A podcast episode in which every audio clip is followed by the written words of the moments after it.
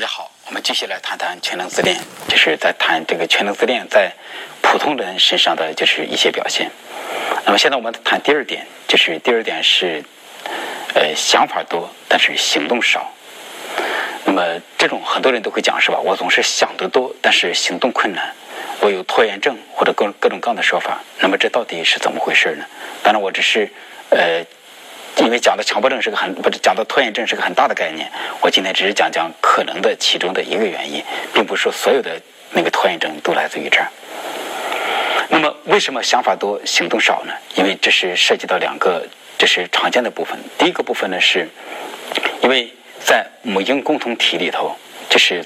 六个月之前的婴儿都是处在母婴共同体里头，婴儿是认为他是提供想法的那个，而妈妈是用来满足他的那个，把他的吃喝拉撒睡玩的需求都是他发出信号，妈妈来满足他。那么这会让他导致这种感觉，就是这种这延伸到成年人身上。那么一些成年人会认为我是提供想法的那个，但是我并不愿意去行动。那么这是第一个原因，而第二个原因呢，就是如果我行动的话，那么。这个问题就出来了。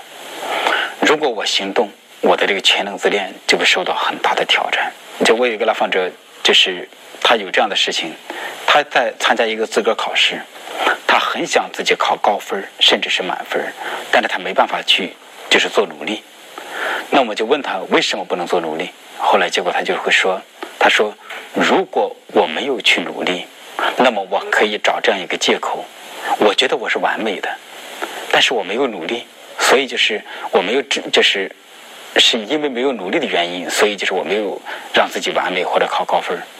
但是如果我做了努力，然后还是不能够实现完美，那这个时候问题就出来了，我就真的发现我不是完美的。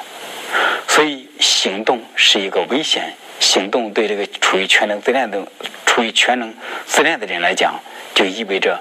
就会破坏掉他的这个完美想象。我们先继续讲这两个中的第一个原因，就是说我是提供想法的那个，而妈妈才是帮我来具体实现的那个人。这一方面这是一种病态，但是另外方一方面也发现，我也发现很有意思的事情。其实，兜售梦想是一个特别棒的事情。呃，我看到很多中国的企业家，就是我身边认识的人呢，就是他们似乎别无所长。他们的长处就是提供梦想，就是提供想法，提供理念。他们不断的发明各种各样的理念，然后做各种各样的努力，然后讲各种各样的美好的愿景。但是他们自身实际上在提供具体的行动的时候，他们经常会发现他们的能力其实并不怎么样。最后就变成他们的兜售梦想，而且因为他们的梦想是处在一种全能自恋中的这这个状态，他们的局限比较少，所以他们有时候经常有一些天才的点子。这，但是这都是有赖于别人去实现的，所以这样讲就是想法多，行动少，就是你看这也是这个全能自恋的一个很经典的表现。那么接下来我们再谈谈这个全能自恋在普通人身上的第三个表现。那么这个表现就是其实是非常非常常见，但是也不不容易被人所觉知，就是诛心论。诛心论我前面讲过，中国人很容易性稳自愈，很容易就前置思想。因为我们会认为思想就等于事实，思想就等于后果，所以思想很可怕。呃，那么如果从政治层面来讲，这似乎在一定程度上是成立的，因为最终就是政治之争经常成为意识形态之争。嗯，但是就是如果大家仔细看的话，在家里头这种现象也非常常见。就比方说，就是做父母的经常会说。我就是要想知道你到底怎么想的，你的想法是什么？我一定要揪出你那个想法、那个危险的想法的苗头。其实这也是在说你的想法是危险的，我要揪出那个来。包括常见的夫妻吵架也是，就是我认为你就是想伤害我，就是你想伤害我的这个想法是让我特别特别受不了的，我一定要揪出他来。就比方说看过这么一个笑话，但我现在有点忘了，它到底是笑话笑话还真的是事实。就是两口子就开始美满的憧憬，如果哦对不，这这的确是件真事儿。就是两口子在憧憬，如果他们去买彩票，然后中了五百万该怎么办？然后结果在这个丈夫的这个规划里头，就是很多都是在规划他自己的事儿，而没有很好的规划妻子的那边的利益。结果妻子就不干了，给他大吵一架，最后妻子威胁要离婚。你看，这也是，就是虽然这个想法是有点问题，但是这么把想法当真，对想法这么敏感，其实就意味着，对这个太太来讲，她会认为想法就等于真实。那么，如果你是一个活在诛心论中的人，如果你分不清想法和真实，那么这会对你也构成很大的麻烦。就比方说，你作为一个人，你不可避免的会有各种各样的所谓的邪恶的想法。你比方说，你想杀人。你想杀人放火，然后你想乱伦，就是你甚至对自己的亲人，你想恨他们，你想杀死他们。如果你认为想法就等于结果，想法就等于现实，那么你会对自己这些罪恶的想法就会非充满恐惧。那你会怎么办？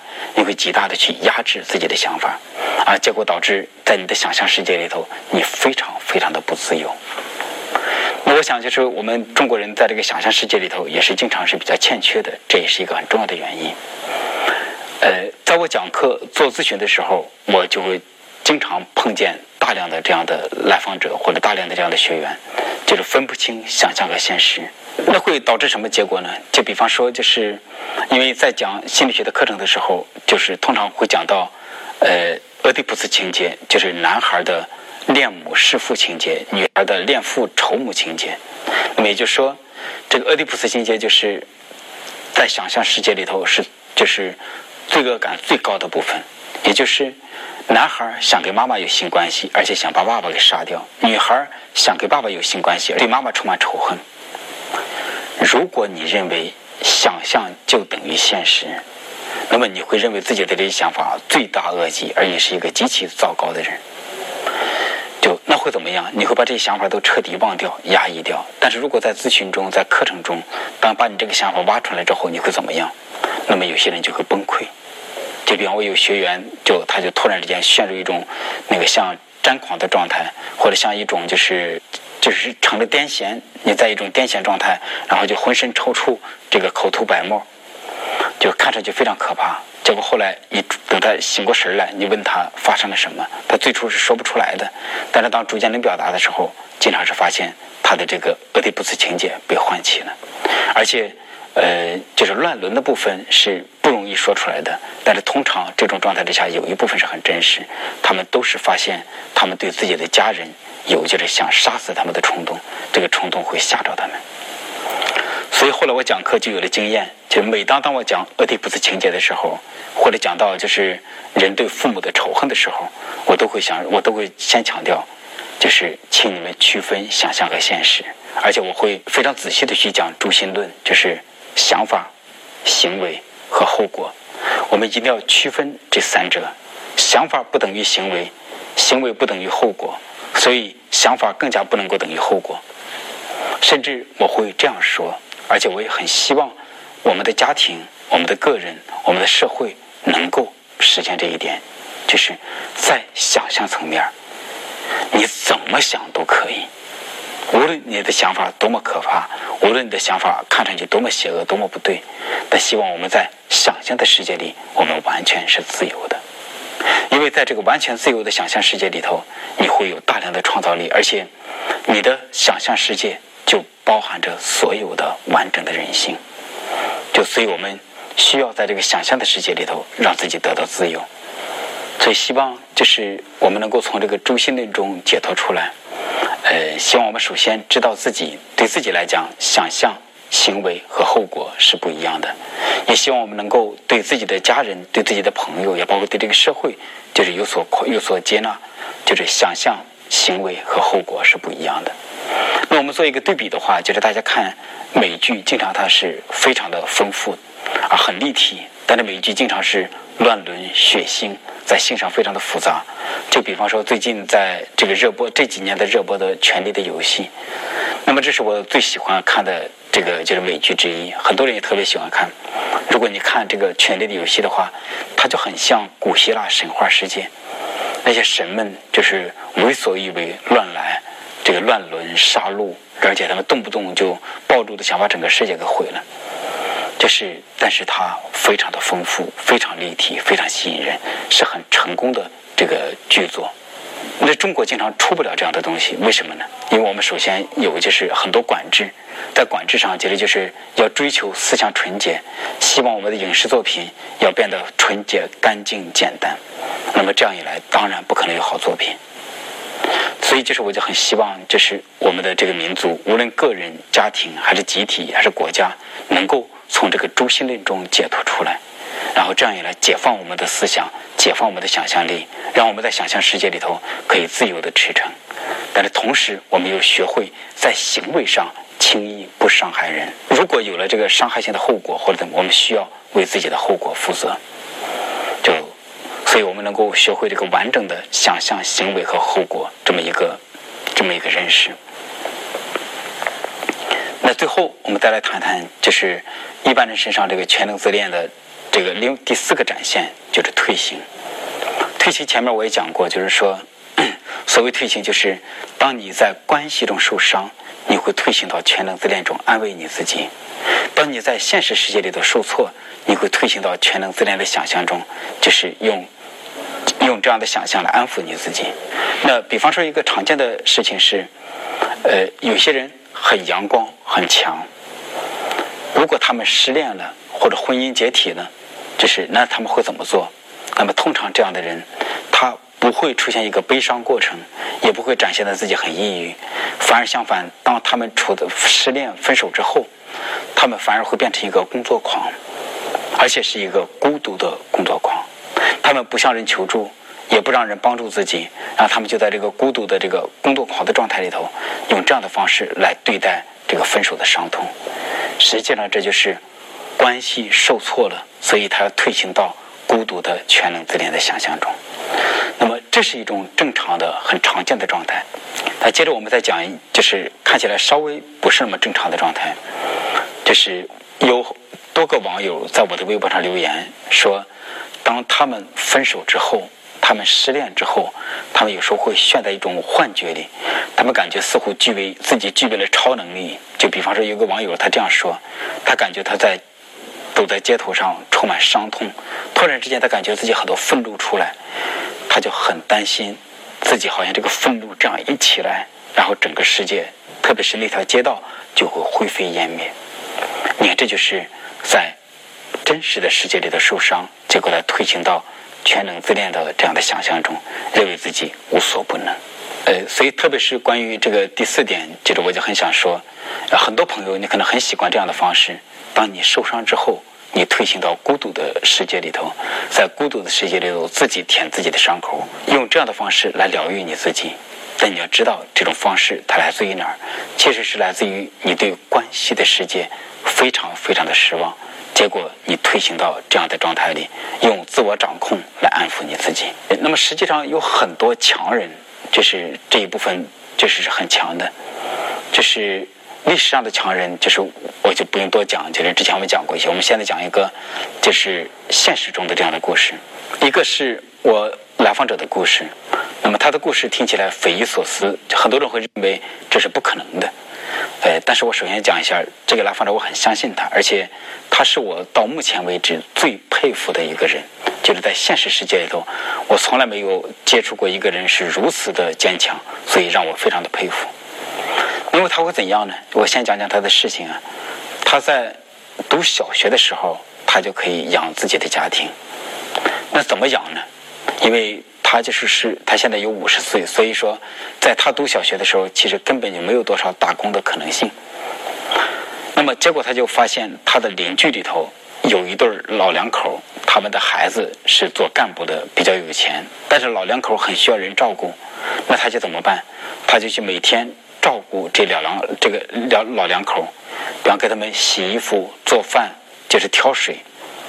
然后，而且他没有主动的向老两口的那个就是孩子要钱。最后，那个孩那个他们的做干部的那个孩子就非常的感动，最后就给他约定：你过来干一天活，我就给你一块钱。那个时候一块钱是很了不得的。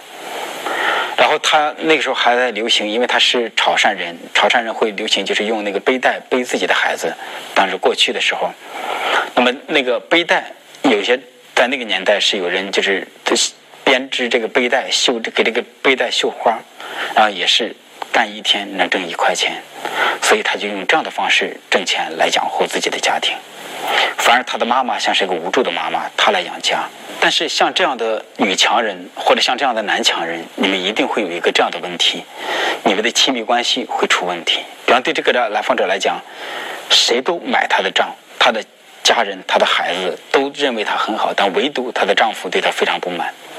为什么呢？因为全能自恋是很孤独的，所以作为他的亲密的伴侣，就总是感觉和他在一起，自己是好像。像是也是孤独的，和他融不进去。那么，这个女人的这个孤独是怎么形成的呢？她给我讲过一件事情，这也是在咨询中她才回忆起来，她过去从来没有想过这件事情。呃，在她两岁半的时候，他的妈妈又生了一个弟弟，然后是在山里的乡卫生所生了这个弟弟。那么生了这个弟弟之后的第二天，就是妈妈、爸爸还有他一个姨，三个大人就带着他还有那个就是新宝宝，要回到要从那个乡的卫生所回到家里，呃，或者是八里的山路，或者是八公里的山路，然后在整个的过程之中，没有任何一个大人问过他：“你累吗？要抱抱吗？”他最初还希望。大人能够抱抱他，结果当他发出几次这样的请求之后，他发现大人对他完全是视而不见，甚至没有人怎么理会他。然后结果最后就是他尝试做了多次这样的尝试之后，那么最后一次他陷入一种很深的绝望之中。然后他在这个绝望中，他就许愿说：“我再也不去依靠任何人，以后我就要靠我自己。”所以实际上他的这种。完全靠自己的这种全能掌控感，是来自于这样一个失望。呃，但是我后来跟这个来访者谈，我们也达成一种共识。实际上，从现实的角度来讲，似乎又是可以理解的。三个大人，妈妈、爸爸和他的姨。那么妈妈刚生完孩子，她没有能力照顾自己，需要被照顾。还有个新宝宝需要被照顾。实际上是两个大人在照顾三个需要照顾的人。但是理解归理解，但是对这个孩子来讲，对这个两岁半的孩子来讲，这个过程对他来讲还是太煎熬了。那么类似的事情，我在很多强人的身上都看到，好像无数的中国强人都经历过这么一个阶段，他们对家人有过很深的失望，结果在这个失望累积到绝望的时候，他们就对自己说：“我再也不靠任何人了，我只靠我自己。”就比方我有一个来访者，她讲到她的丈夫就是是这样一个人，那么她的丈夫也是一个很厉害的企业家，就但是也是就是孤独，就是不信任别人，然后就是呃控制欲望非常的强。那么她讲到就是呃她的丈夫在小时候发生过这样的两件事情，一件事是就是在她读小学的时候，有一天她在家里的院子里爬树。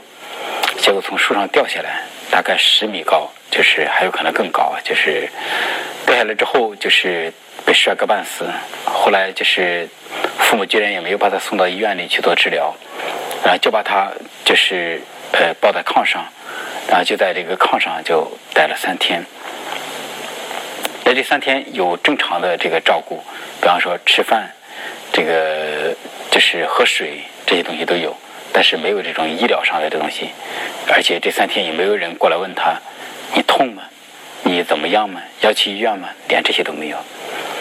那么待到第三天的时候，这个男人不，这个男孩就觉得自己活不下去了，他觉得自己快要被闷死了，然后他觉得自己必须要去外面见见阳光，然后他就从炕上滚下来，然后从就是爬爬到院子里，然后在院子里就是晒了一下。然后后来，他就终于那个终于缓过来。又过了一段时间，但这个时间具体多久就是不好说。就是，但也都是在读小学的时候。呃，就有一次，他们那边有稻田，那么稻子已经收了，就是稻田也砍，就是那个稻杆也都砍了，就是，但是稻田里还有一定的水，呃，水不多。然后后来，这个男孩就在这个。就是积水的这个稻田里，就躺了一天。然后家里人叫他走，他也不走；就是拉他起来，他也不起来。呃，他就在这个有水的地里这样躺了这个多半天。然后到了傍晚的时候，他自己就回家了。那么从此之后，就是这个男孩他自己的回忆，包括家人对他的描绘，就说他就变得非常的坚定，很坚强，但是也变得更加孤独。那么我做了这样一个想象，我想想我是这个男孩，就是从树上这样摔下来，有这样的遭遇，然后又在这个稻田里这样待了一天。那似乎在稻田里，他在不断的在反思自己过去的人生，因为所有的孩子很想就是依恋别人，比方说找父母去求助，就是找父母撒娇，依靠在父母的身上。他不断的在发出信号，说我想靠近你们。但是如果他一再的失望，那么就是呃，这个男人他就在这个时候充分的思考了自己过去的人生，他做了总结，然后他就下定决心，从此之后他再也不靠别人了。那么以我所知，当然就是我觉得，其实不光中国的企业家呀，那么中国人里头这样的人也很多，但是在中国的企业家里，似乎这样的人更常见一些。我见过很多。这个成功的企业家身上都有这种味道，好像都在人生的某个节点上，他们给自己做了这么一种决定：我再也不靠别人了，我只相信我自己。那么这给了他们力量，但是给他们力量的同时，就是也会让他们陷入另外一个境地，他们是一种很孤独的人。如果你曾经就是有过这样的经历，如果你是这样的人，那么你要知道，这是一种孤独的。全能感，而且它是关系的对立面，是情感的对立面。如果你活在这样的状态里，那么你的伴侣、你的孩子就一定会感觉到在你面前会非常非常的孤独，而且就是这其实这里面一定会有相当程度的全能自恋。所以，就是如果你在这样状状态里头，你需要对自己有所了解。好，那我们今天就关于。呃，全能自恋在一般人身上的四种展现，那我们就讲到这儿。